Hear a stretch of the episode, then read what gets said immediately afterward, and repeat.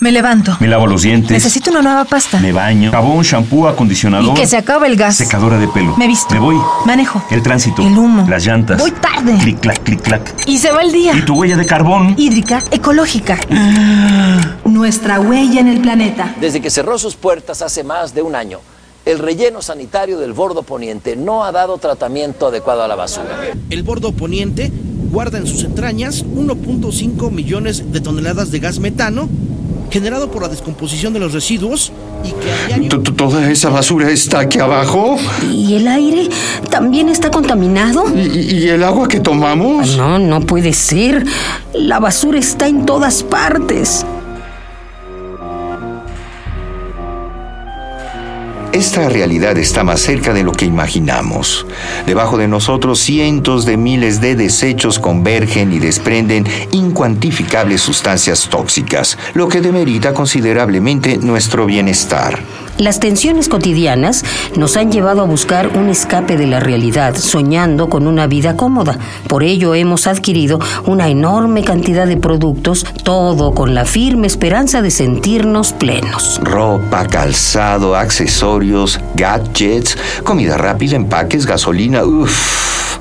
El consumir en exceso hace que produzcamos mucho más residuos de los que la naturaleza puede procesar. Y es que buena parte de los desechos contienen elementos que pueden considerarse peligrosos, sean naturales o sintéticos, y sin importar su procedencia, sus componentes envenenan el agua, el aire, los suelos, a otras especies y claro, a nosotros. En México, los residuos se clasifican en diferentes grupos. Por ejemplo, los urbanos, que son los generados comúnmente en nuestras casas. Los residuos de manejo especial son los materiales que involucran elementos químicos muy tóxicos, como pueden ser las pilas, los artículos tecnológicos o automotrices, y como su nombre lo dice, deben tratarse con sumo cuidado, pues no manejarlos bien puede ser letal. Los residuos peligrosos son las sustancias o embalajes que son corrosivos, reactivos o flamables.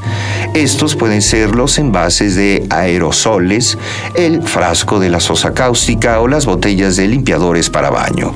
Tirarlas sin precaución puede hacer que sus sobrantes se mezclen y generar compuestos nocivos. Los materiales de curación, las agujas, lancetas y todo objeto que haya estado en contacto con fluidos corporales son residuos biológico-infecciosos y representan una enorme amenaza para la salud, pues contienen microbios o gérmenes que provienen de organismos infectados o enfermos. De igual forma, los medicamentos caducos deben depositarse en los contenedores ubicados en farmacias u hospitales, no en los botes convencionales y mucho menos en el excusado. ¿Tantos tóxicos andan sueltos alrededor del mundo? Lamentablemente sí. Y todo porque no hemos aprendido a manejar los residuos y peor aún, no sabemos cómo darles un destino final. Otro grave problema es que no existen contenedores ni zonas públicas de depósito para los residuos peligrosos. Estos son tratados por un grupo reducido de expertos que cobran altas cuotas por manejarlos adecuadamente. Por eso debemos exigir tanto a autoridades como a los fabricantes que nos brinden alternativas para depositar de forma segura este tipo de residuos y reducir la toxicidad en el planeta. ¿Y tú? ¿Sabes qué tipo de residuos estás desechando?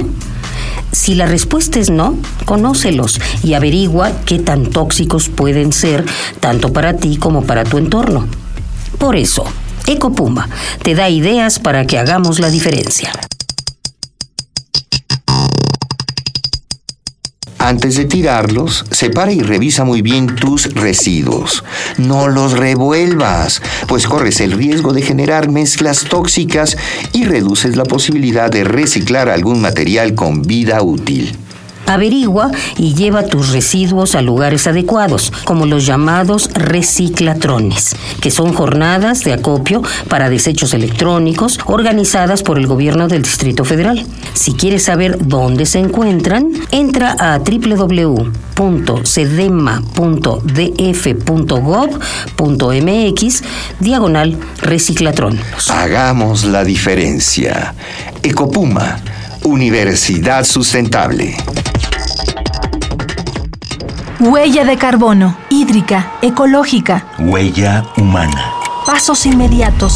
¿Cuál es la dimensión de tus pisadas? Nuestra huella en el planeta.